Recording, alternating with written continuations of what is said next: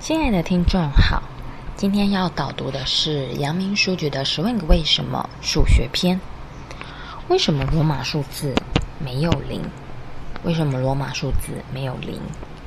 世界上各个国家的文字都不相同，可是也有一种共同的文字，不需要翻译，大家都看得懂。这就是阿拉伯数字，零一二三四五六七八九等等，写起来。既方便又很容易看得懂，所以各个国家都采用它来计算。在十三世纪以前呢，欧洲各国盛行罗马数字。那在我们的现在，有些钟表跟有些书上还常常会看到罗马数字。那这样的数字使用方式呢？如果它再大一点，你就会不容易弄清楚了。罗马数字，它是古代罗马人创造的数字呢，只有七个。在这七个数字上的位置，不论怎么样变化，它代表的数字都是不变。它们按下面三种规律来组合，就能够表示任何的数。第一个呢是重复几次，一个罗马数字重复几次，就表示这个数的倍数。例如。你看到两横一，那就是一的两倍，那就是二。那三个 x 呢，就是十的三倍，那表示就是三十。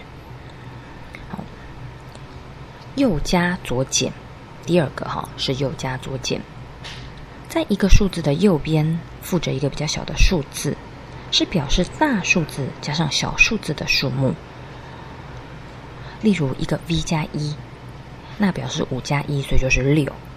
那如果 x x，然后一一，那它就是代表二十二。那第三个呢，它会是加一个横线，在罗马数字呢加一个横线，就代表这个数字的一千倍。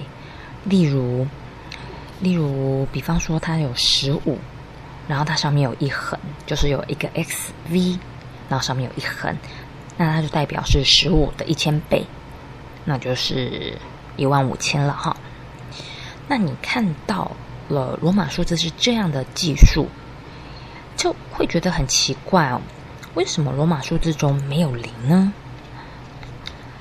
原来在五世纪的时候，零已经呢从东方传到罗马了。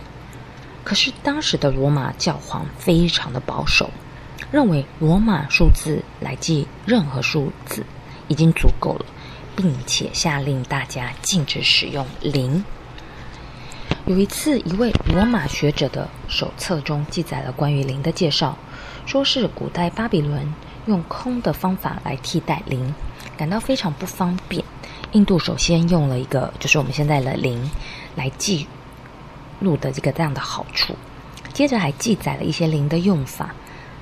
这本手册不知道怎么样被罗马教皇看到了，竟然大发雷霆，召见了那位学者，然后就说：“神圣的教是上帝创造的教，不允许这样的邪物，灵是不可以加进来的，这样会玷污了神圣的教。”然后教皇呢，他硬是要说这个学者对于灵的记载是玷污了这个宗教。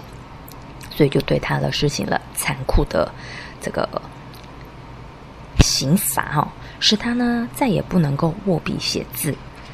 那古代的封建这样的制度，就是摧毁一切新生的事物。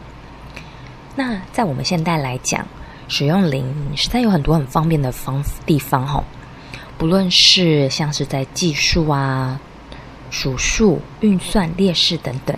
确实都很简单、很简便，因此罗马的数学家们仍然秘密的使用着零，因此是罗马的数学的进展才不至于进步的太慢，是不是很有趣呢？